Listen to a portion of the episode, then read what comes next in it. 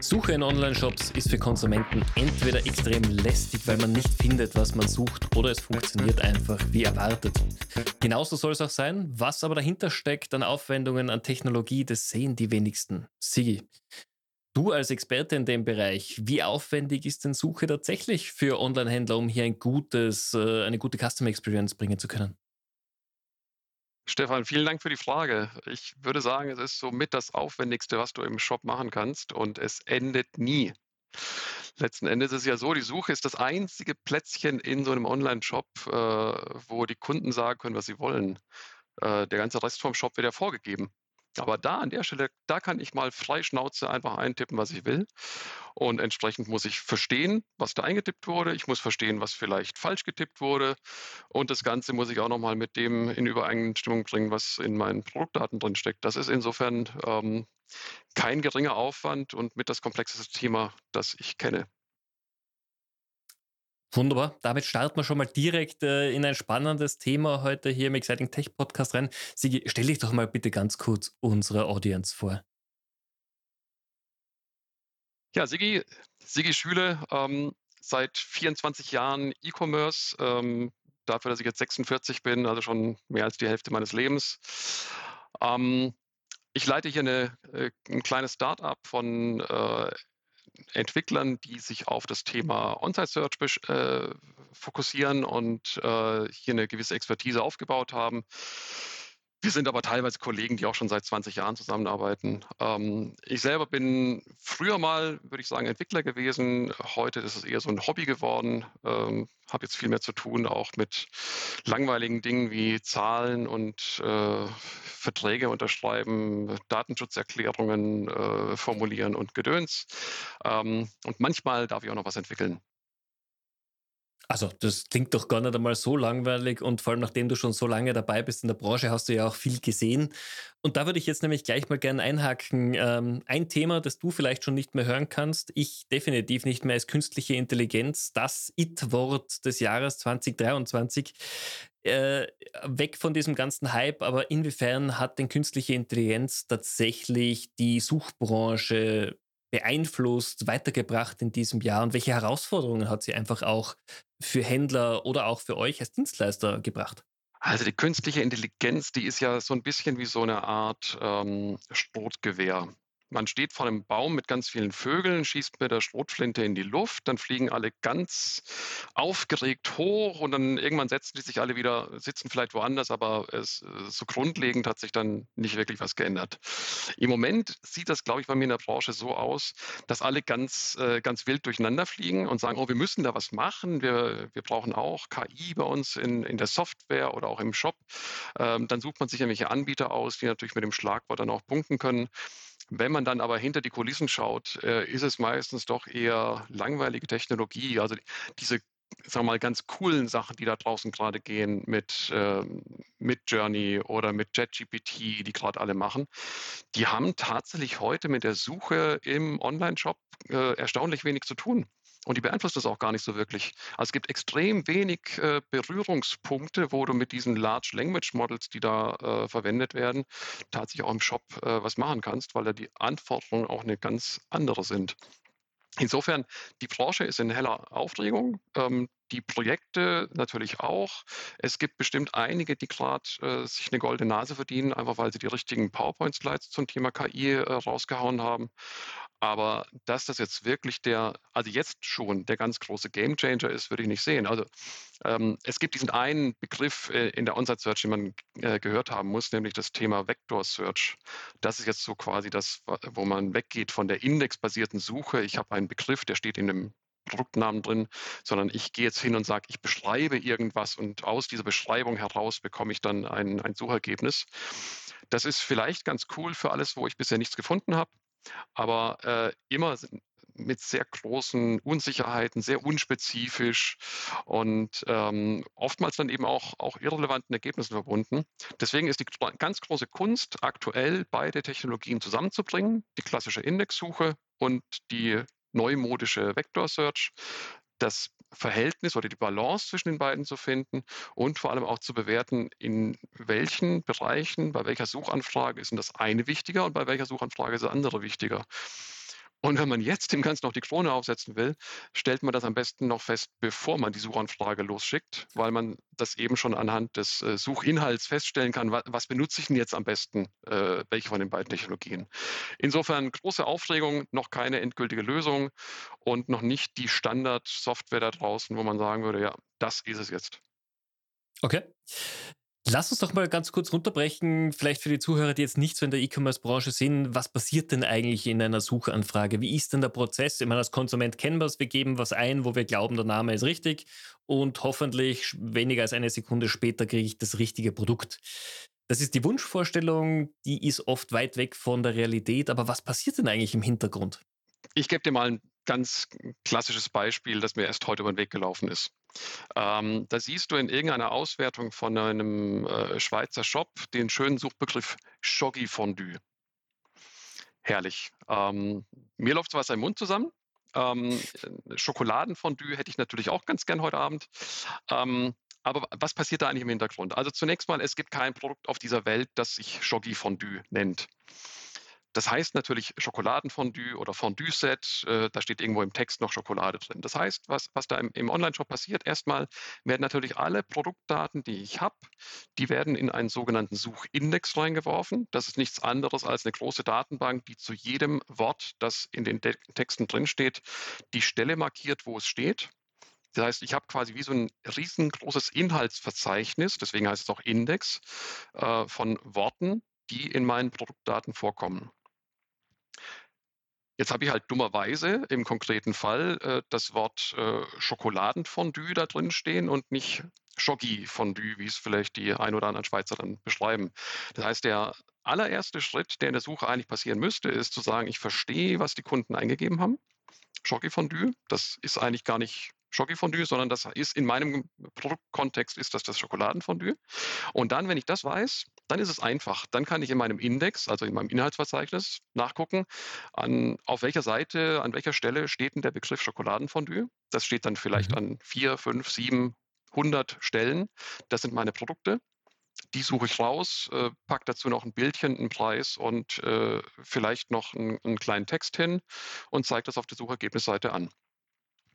Das ist eigentlich der ganze Trick bei der Suche. Erstmal verstehen, was äh, eingegeben wurde und dann in dem Index, den ich mir vor, bereits vorher aufgebaut habe, ähm, die entsprechenden Produkte rauszusuchen.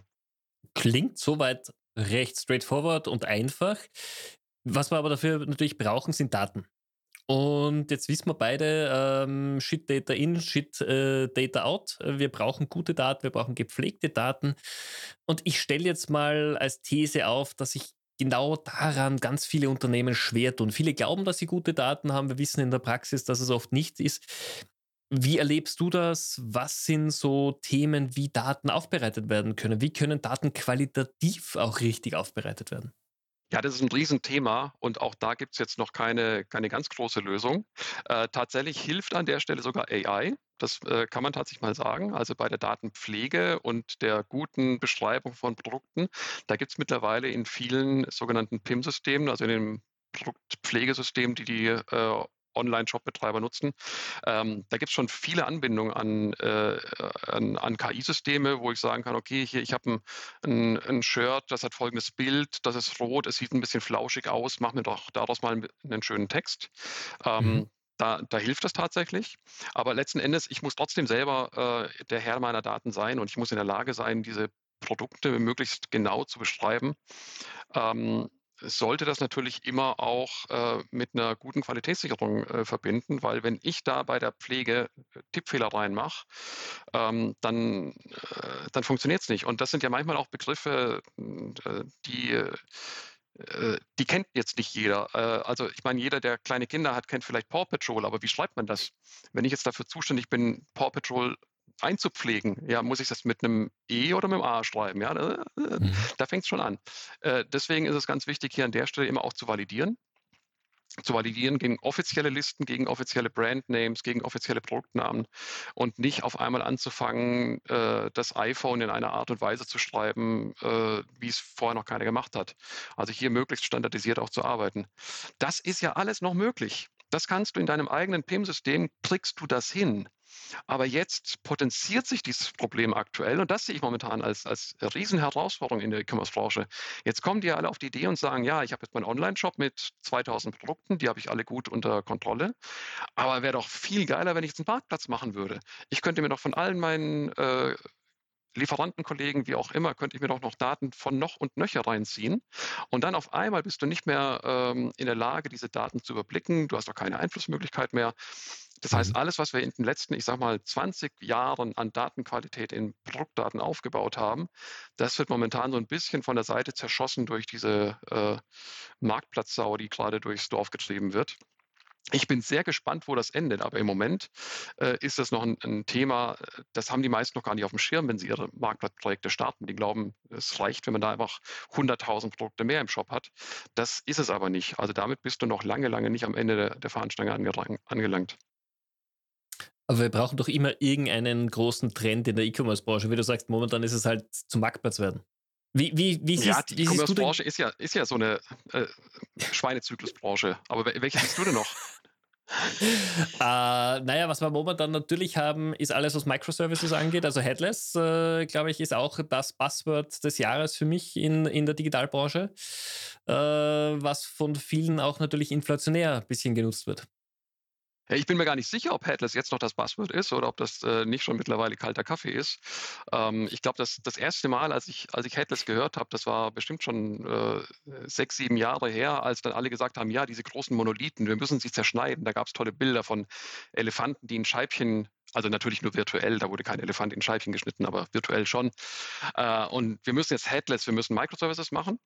Ähm, das haben jetzt äh, dann auch die, die Shops erstmal aufgegriffen. Also ich erinnere mich an die großen Projekte damals bei Galeria Kaufhof, die das gemacht haben, Riesenteams, die da aufgesetzt wurden, um das, um das durchzuziehen. Ähm, bis man irgendwann festgestellt hat, wow, wenn ich das alles in kleine Häppchen schneide und jedes dieser Häppchen immer auch jemanden braucht, der sich kümmert, wow, das ist aber ganz schön aufwendig. Äh, vorher hatte ich vielleicht diese eine Standard-Monolithen-Software, die äh, da gab es drei, vier Leute, die haben sich gekümmert. Äh, zur Not gab es einen Hersteller, den ich anrufen konnte. Und jetzt ist alles in kleine Häppchen geschnitten und meine Teams sind äh, nicht nur das, die Teams äh, in sich, sondern es sind ganz viele Teams mittlerweile. Es sind nicht mehr zwei Entwicklungsteams, sondern 10 oder 15.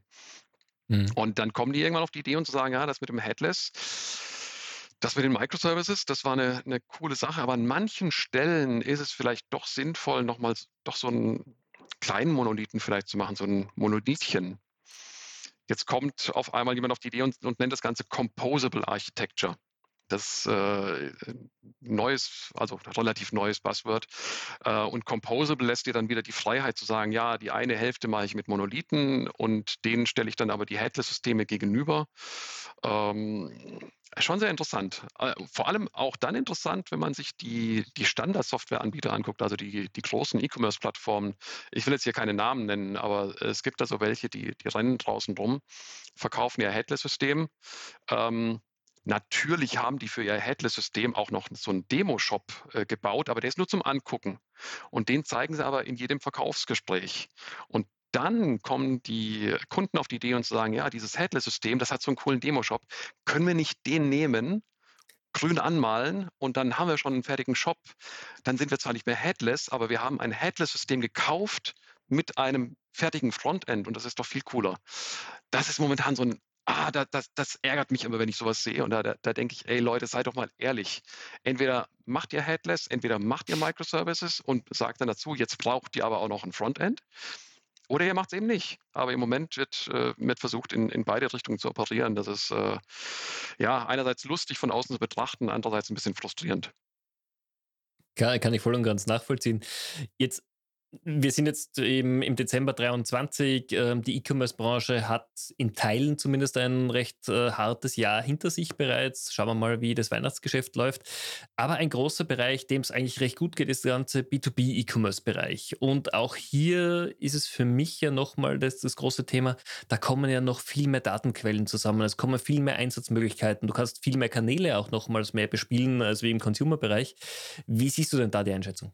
Ja, der, äh, der Markt im B2B, der ist, glaube ich, ein bisschen stiefmütterlich äh, bearbeitet worden die letzten Jahre und so langsam wacht der aber auf. Natürlich, also zunächst mal haben die alle mit ihren äh, Direktanbindungen natürlich zu tun gehabt. Das haben die jetzt aber auch äh, großteils auf der Kette, beziehungsweise die, die es nicht geschafft haben, die gibt es dann vielleicht auch nicht mehr. Ähm, das heißt, digitalisiert sind die äh, großen Produzenten äh, und auch die Mittelständler in den allermeisten Fällen ohnehin schon. Und jetzt kommen die auf die Idee zu sagen, ja, wir könnten ja, äh, also un unsere Kunden, das heißt die B2B-Kunden, äh, die sind ja ohnehin äh, Amazon geschädigt, die wissen genau, wie das geht. Äh, das gleiche Erlebnis müssen wir denen natürlich auch in unserem Bestellsystem anbieten. Die wollen jetzt also keine äh, DOS-ähnlichen Masken mehr, sondern die wollen jetzt halt auch einen, einen Job, der einigermaßen freundlich aussieht. Mhm. Das ist natürlich ein, äh, ein komplexes Feld, von der, von der Bespielung. Auf der anderen Seite sehe ich jetzt auch aus Sicht eines Softwareanbieters, sehe ich die B2B-Kunden eigentlich als eine, eine, relativ dankbare Zielgruppe. Die haben nämlich Folgendes. Ähm, wenn so ein B2B-Kunde seinen Kunden ein ordentliches System anbietet, dann kann eine Order oder zehn Orders oder 100 Orders schon einen richtigen Unterschied machen. Da geht es nämlich nicht mehr um einen Warenkorb von 50 Euro oder 100 Euro. Da geht es um Warenkörbe, wenn man es überhaupt so nennen kann, oder eigentlich um, um Bestellpositionen, ähm, mit einzelnen Kunden geht es da eben schnell mal in den Millionenbereich, äh, die man macht oder die man nicht macht.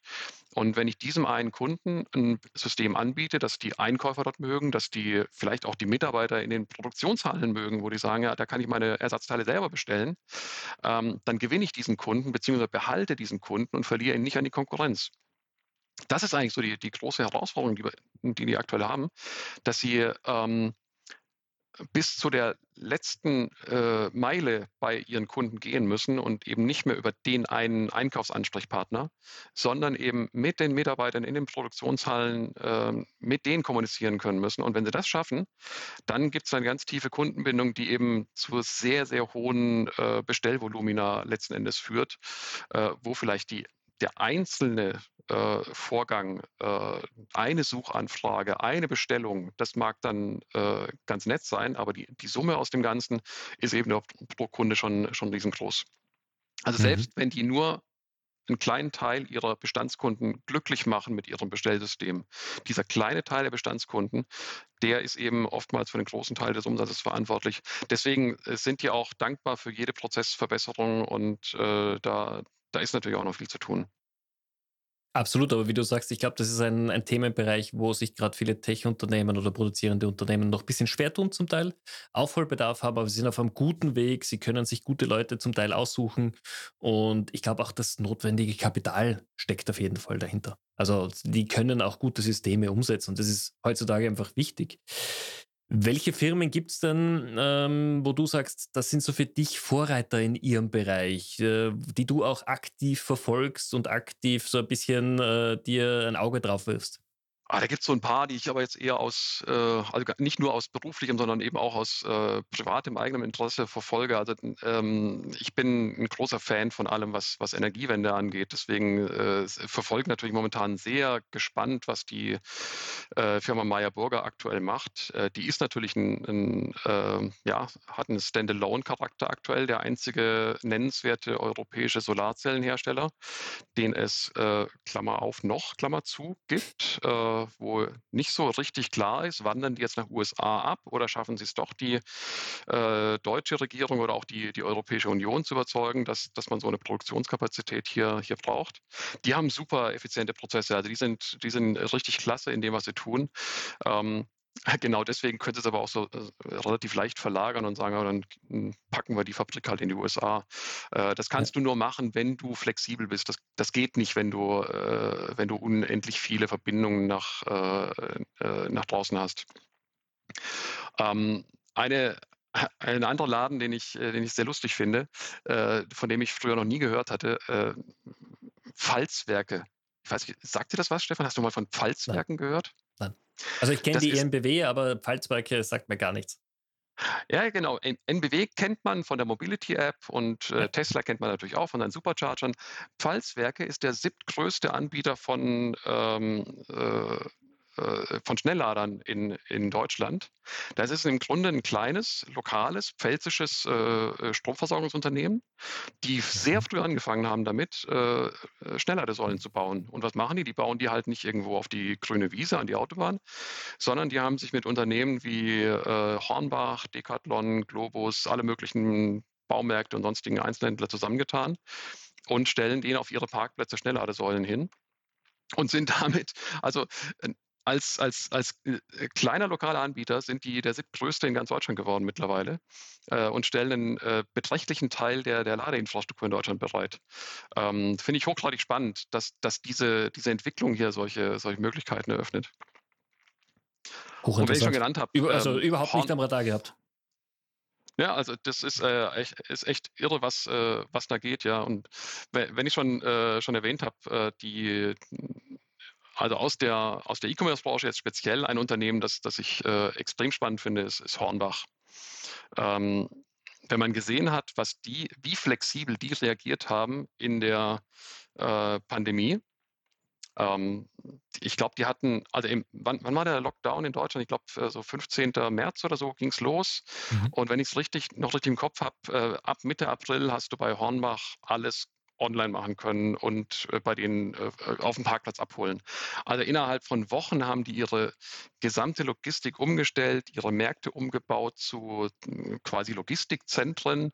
Ähm, die haben das schneller hinbekommen als, äh, als die anderen Baumärkte, aber auch als schneller als die, als die anderen äh, Retailer, die ich, die ich hier so in, in Deutschland äh, beobachtet habe. Also die waren wirklich wahnsinnig schnell unterwegs, unheimlich flexibel und wann also wenn man die Geschäftszahlen aus den Jahren angeguckt hat, die haben ja Marktanteile zugewonnen, das war dramatisch. Also gegen, gegen Bauhaus und Obi äh, haben die richtig stark aufgeholt, beziehungsweise auch teilweise überholt. Denen geht es jetzt auch schlecht oder schlechter als vorher. Also alle Baumärkte haben aktuell zu kämpfen, ganz klar. Aber das ist ja jetzt äh, für so einen Laden, glaube ich, jammern auf hohem Niveau. Das, was die damals äh, an, an äh, Kundenstamm gewonnen haben, ich denke mal, dass äh, da hätten sich die anderen gerne eine Scheibe davon abgeschnitten. Also für mich einer der ganz also, großen Vorreiter im Multi-Channel-E-Commerce, äh, in der Verbindung von äh, Click and Reserve, äh, in der Verbindung von äh, ich kann alles im Voraus bezahlen, bis hin zu diesen, äh, ich weiß nicht, ob du das mal gesehen hast, diese richtig coolen Abholstationen außerhalb des Marktes. Also ich kann Sonntagmorgens hinfahren und kann meine mhm. Grillkohle mhm.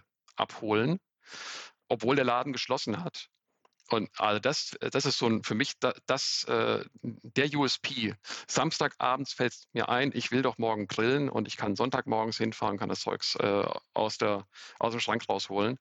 Ähm, das sollen mal die Edekas und Reves und, und äh, alle anderen erstmal nachmachen. Äh, ich, ich warte drauf, äh, als, als äh, jetzt auch als E-Commerce-Beobachter, ich warte super drauf, aber ich sehe es noch nicht. Ich sehe es noch bei keinem anderen. Nein, also ist man auch, also ich kenne niemanden, der es ähnlich macht. Wobei, also der Use Case, den finde ich super spannend. Da hat man wirklich jemand mal aus der Kundenperspektive gedacht. Genau, was du beschrieben hast. Wenn dir am Samstagabend die Kohle ausgeht und du Sonntag nochmal grillen möchtest, wo bekommst du her? Finde ich super. Jetzt braucht es natürlich auch, um langfristig äh, erfolgreich zu sein, es äh, braucht es gerade in der E-Commerce-Branche mit all dem Wandel, mit all den Trends, die wir haben, auch ein bisschen Beharrlichkeit. Man muss äh, auch ein paar Ups und Downs immer wieder mal durchstehen. Wie war es denn für dich als Unternehmer? Ich meine, du bist lange jetzt schon mit deinem Team tätig. Ähm, wie hat sich für dich entwickelt? Wie waren eure ersten Schritte jetzt im Vergleich zu dem, wo ihr euch aktuell als Unternehmen bewegt? Also ich muss ja sagen, ich bin nicht freiwillig Unternehmer geworden. Ich war eigentlich ganz gern Angestellter. Ähm, das war ich so gern, dass ich irgendwann sogar einen Betriebsrat gründen wollte, ähm, was sich im Nachhinein als eine interessante Idee herausgestellt hat. Äh, die hat dann nämlich zu einer fristlosen Kündigung geführt. Ähm, damit habe ich dann gelernt, dass man auch in Deutschland mit allem Kündigungsschutz dann doch relativ schnell auf der Straße sitzt. Und damit quasi wie die Jungfrau zum Kinder gekommen. Ähm, aus, aus Mangel an Alternativen bin ich dann Unternehmer geworden. Ähm, glücklicherweise gab es noch so ein paar äh, Ex-Kollegen, die gerne wieder Kollegen werden wollten. Und mit denen haben wir das dann hier, hier aufgebaut. Ähm, ich kann jetzt nicht sagen, dass wir, dass wir in der Zwischenzeit die ganz großen Downs hatten. Das liegt aber auch daran, dass wir natürlich als, äh, als IT-Startup in der glücklichen Position sind, in einem extrem boomenden Markt, zumindest bis jetzt, sagen wir mal, letztes Jahr, äh, in einem extrem boomenden Markt unterwegs zu sein. Ähm, du musstest ja nur deine Nase rausstrecken und hast schon Auftrag bekommen. Äh, etwas schwieriger ist natürlich, wenn du sagst, ich will aber nicht mehr Projekttage verkaufen, ich will nicht mehr Beratungstage verkaufen, sondern ich will Standardsoftware machen. Das war immer unser Ziel. Wir wollten immer eine Standardsoftware mhm. entwickeln, ähm, weil das natürlich das Einzige ist, was dann auch langfristig skaliert und wo du sagen kannst, okay, da, da gibt es vielleicht auch langfristig eine, äh, eine Rente davon, weil äh, die Software, die ist da und die nimmt dir keiner mehr weg. Äh, wenn du auf, äh, von einem Tag auf den nächsten vielleicht nicht mehr zum Kunden rausgehen kannst und beraten kannst, bist du natürlich dein, dein Umsatz los. Insofern, ich, ich kann nicht wirklich von, von Downs berichten. Es, es war schon die letzten zehn Jahre, die wir jetzt den Laden hier betreiben, ähm, war es ein kontinuierliches Ab, manchmal schneller, in der Corona-Pandemie natürlich schneller, da konnten wir deutlich mehr äh, auch an die, an die Kunden absetzen. Äh, manchmal ein bisschen langsamer. Dieses Jahr, ja, ich, ich sag mal, ich bin jetzt nicht undankbar über dieses Jahr äh, im Vergleich zu vielen anderen, die über Rückgänge zu klagen haben. Ähm, Sieht es bei uns noch ganz gut aus, aber ähm, ja, es, es ist natürlich die Branche, die eine sehr dankbare Branche all die Jahre über war. Äh, und ich habe mich nicht dafür entschieden, für diese Branche, die ist quasi zu mir gekommen. Und ich bin äh, heute aus, aus der Rücksicht äh, sehr happy da, darüber, dass ich da, da reingeschlittert bin in, in genau diese E-Commerce-Branche. Es hätte auch irgendwie, oh, mir fällt jetzt kein Beispiel ein, ähm, Druckmaschinen sein können. Jetzt, normalerweise stelle ich ja an dieser Stelle die Frage, was weißt du, welchen Fakt kennst du, mit dem du bei Jeopardy gewinnen würdest? Jetzt hast aber du gesagt, äh, du willst das Ganze ein bisschen mal umdrehen und sagst, du hättest eine Frage, wo keiner die Antwort drauf weiß. Ja, tatsächlich. Ich habe es ja vorhin schon angesprochen. Ich bin äh, großer Fan von allem, was äh, Energiewende und äh, erneuerbare äh, Energien angeht. Ähm, und ich habe tatsächlich äh, die letzten Wochen immer wieder eine Frage gestellt, auf die ich keine Antwort bekommen habe. Zuletzt äh, auch äh, ans Fraunhofer Institut, äh, die, se die, sehr viel Expertise im Thema Energiewende haben. Ähm, aber auch die konnten sie nicht beantworten. Nämlich die einfache Frage, wie viel äh, CO2 pro erzeugter Kilowattstunde hat in Deutschland aktuell gerade? Oder Österreich oder die Schweiz? Ähm, und die kann interessanterweise keiner so richtig beantworten. Es gibt so eine, so eine halb, ähm, ja, halb verlässliche Seite, ähm, die da eine Statistik führt, wo man aber äh, sehr klar sehen kann, also die Daten, die, die stimmen hinten und vorne nicht, äh, wo es, mhm. äh, wo man auch durchblickenden Source Code erkennen kann, dass das kann alles gar nicht sein. Wird, äh, wird viel Politik damit gemacht, aber es gibt keine staatliche Stelle, die uns heute sagen kann, wie hoch ist denn das? Und das finde ich extrem spannend, weil viel von dem, was wir aktuell investieren, viel von unserem Handeln ist darauf ausgerichtet, wir wollen unseren CO2-Ausstoß reduzieren. Und es gibt keine staatliche Stelle in Deutschland, die sagen kann, wie hoch ist denn der aktuell gerade in dieser Stunde, an diesem Tag, in diesem Monat gewesen. Statistisches Bundesamt. ich, ich würde das sagen. sogar eher, eher beunruhigend finden, weil das ist genauso wieder, eigentlich ist das eine absolut notwendige Datenbasis, die ich ja auch benötige für Prognosen, Entwicklungen etc. Ja, also äh, das ist, äh, äh, ich sag mal, in der Langfristperspektive können die das sogar, also im Jahr, in der Rückschau können die sagen, wie viel Kohle wurde mhm. verbrannt. Das ist ganz einfach. Aber wenn ich jetzt sagen will, ich möchte mein E-Auto laden zu einem Zeitpunkt, wo möglichst wenig CO2-Ausstoß da ist, dann gibt es keine verlässliche Stelle, die mir sagen kann, was ist denn dieser Zeitpunkt in den nächsten ein Tagen, zwei Tagen, drei Tagen? Wann genau kann ich das denn machen? Oder wie viel war es denn gestern?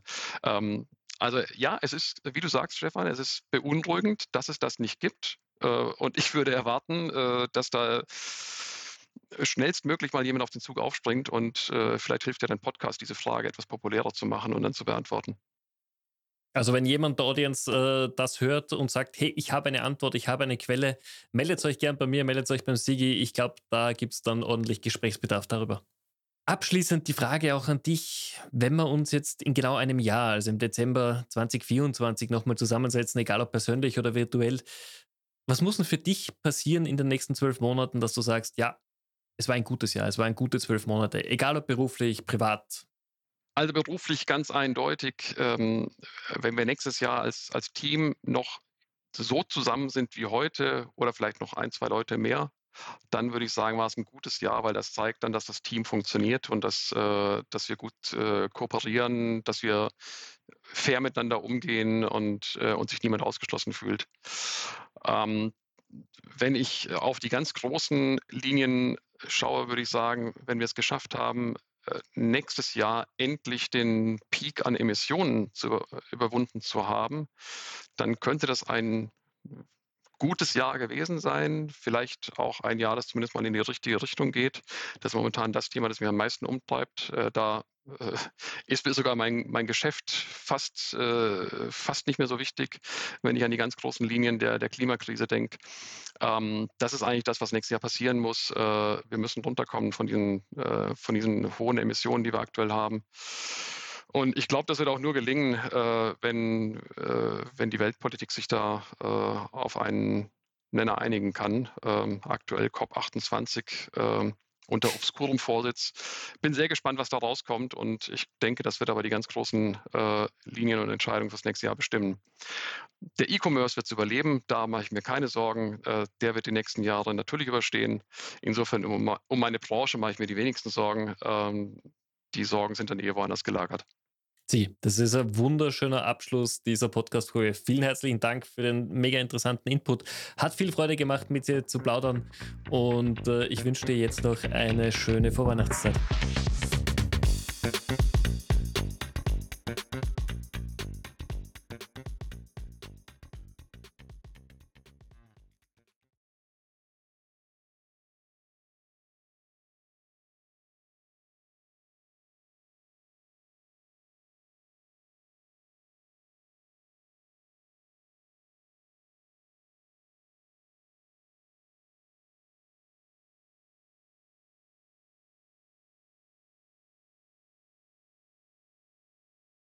Stefan, du bist ein toller Gastgeber. Vielen Dank für die äh, Gelegenheit, hier zu sein. Gerne doch. Bis bald.